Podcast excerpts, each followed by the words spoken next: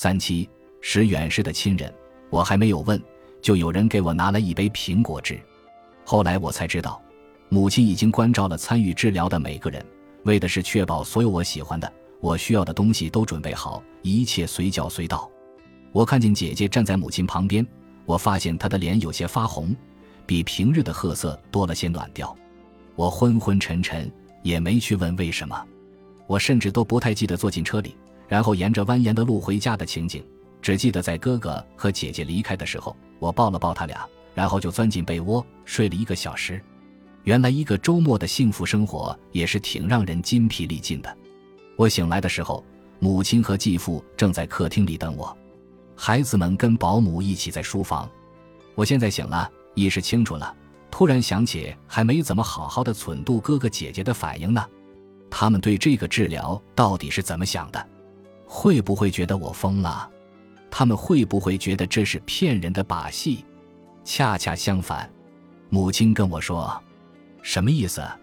你姐姐西瑟，你的姐姐，当他们忙着把你连上各种机器的时候，我跟他俩解释到底是怎么回事，医生们是怎么像这个小机器一样互相合作，做好一切准备的。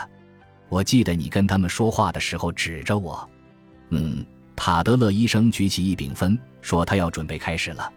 你记得这些吗？奇怪的是，我不记得那些。”通常我都记得的，我只记得抬头看到了姐姐的脸，看到了她的关切和担忧。她看到你进入麻醉，你的胳膊垂下来，然后在你失去意识的整个过程中，她一个字都没说。整个过程，那可是很长一段时间。我知道我每次从麻醉中醒来的时间都不太一样，但这个时间从头到尾的七十五至九十分钟，整个过程。我妈重复道：“其实她跟我说了，可以把这个告诉你。其实她全程都在哭，默不作声的哭，眼泪就那么从她的眼里滚落下来，直到你自主呼吸的那一刻才停止。我，我不知道该说什么。我知道他什么感受。我跟他说，我们见证的是一件非常神圣的事情，一件关乎信仰的事情。这么说，我这样也算在教堂做礼拜了。”母亲没有笑，反而目光温柔地看了我一眼。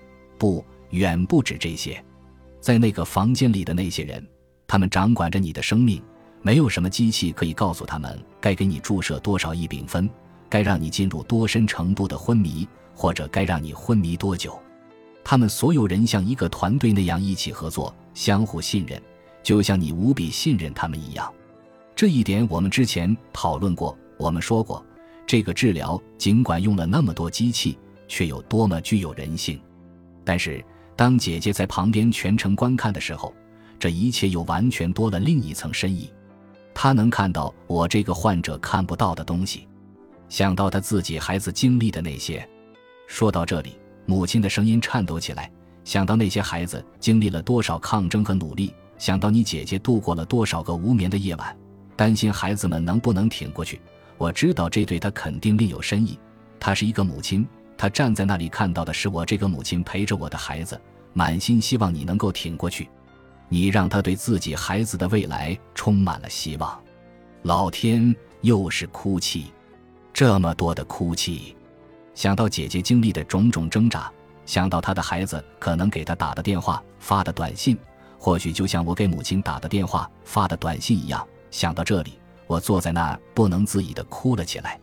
这同样的电话和短信，我注定也会从我的孩子那里收到。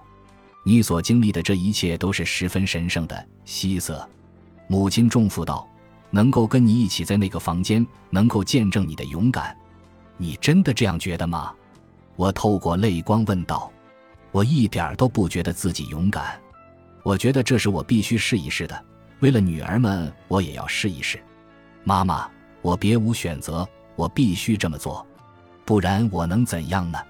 希瑟，母亲说着，朝我靠近了些，胳膊抵在膝盖上。这是一次试验，我们得从你父亲那样的人的角度来看待你经历的这一切。母亲这话说的有理。你哥哥几乎也是全程都沉默的，他只跟塔德勒医生说了几句话。你知道塔德勒医生怎么跟兰杰说的吗？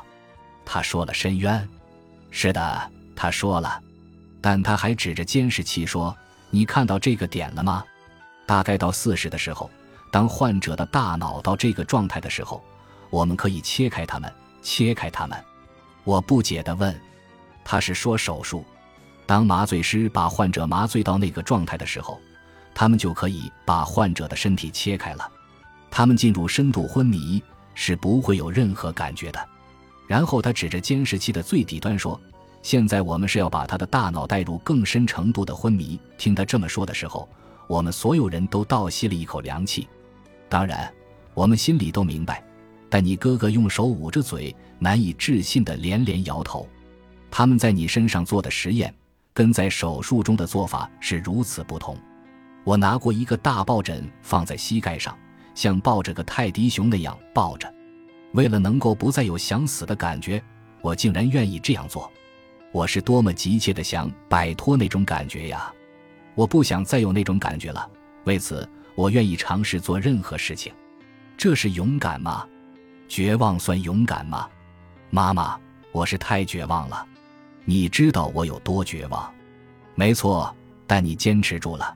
你坚持了，你没有放弃，你没有妥协。你是个斗士，你挺过来了。我是挺过来了。我说。是对母亲的肯定，也是说给我自己听。我在深渊里生活了一年半，而另一个深渊把我拯救出来。治疗管用了。那天晚上晚些时候，我哄马洛睡觉。每天晚上他读会儿书，我们就关灯，然后我会给他唱四首歌，每晚都是如此。先唱《小星星》《小小蜘蛛》，然后是《小小鼓手》中的一节，《你是我的阳光》中的一节。一遍唱完再来一遍，直到他不想让我唱了为止。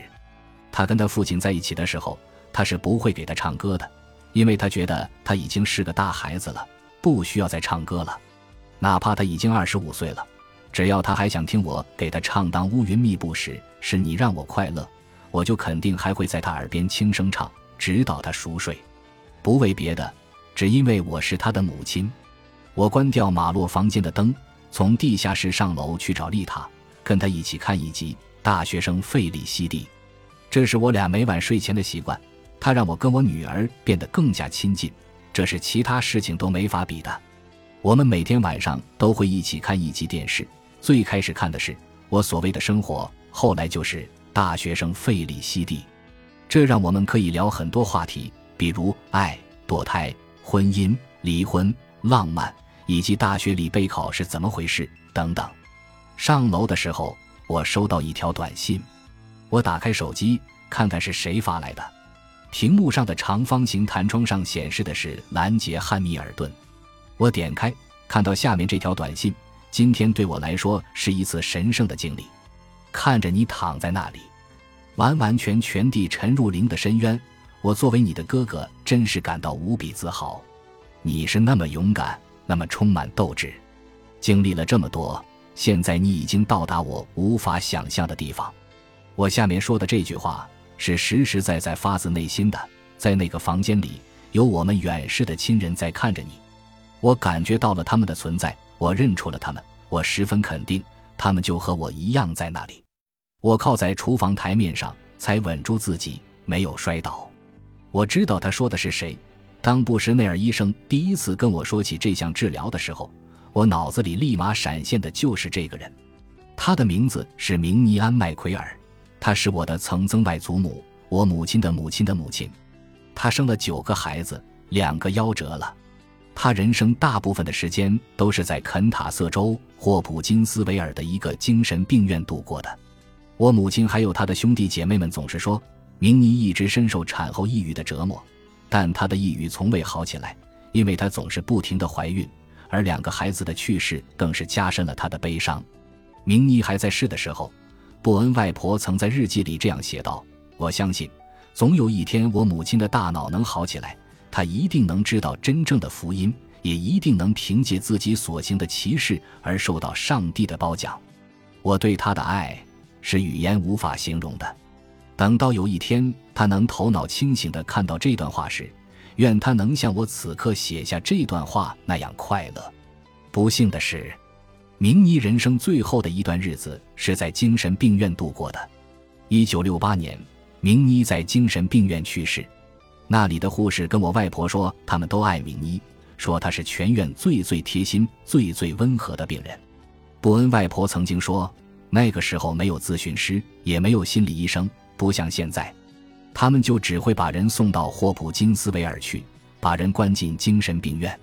有时候，我母亲一连好几个小时就那么坐着发呆，她看起来是在思索什么。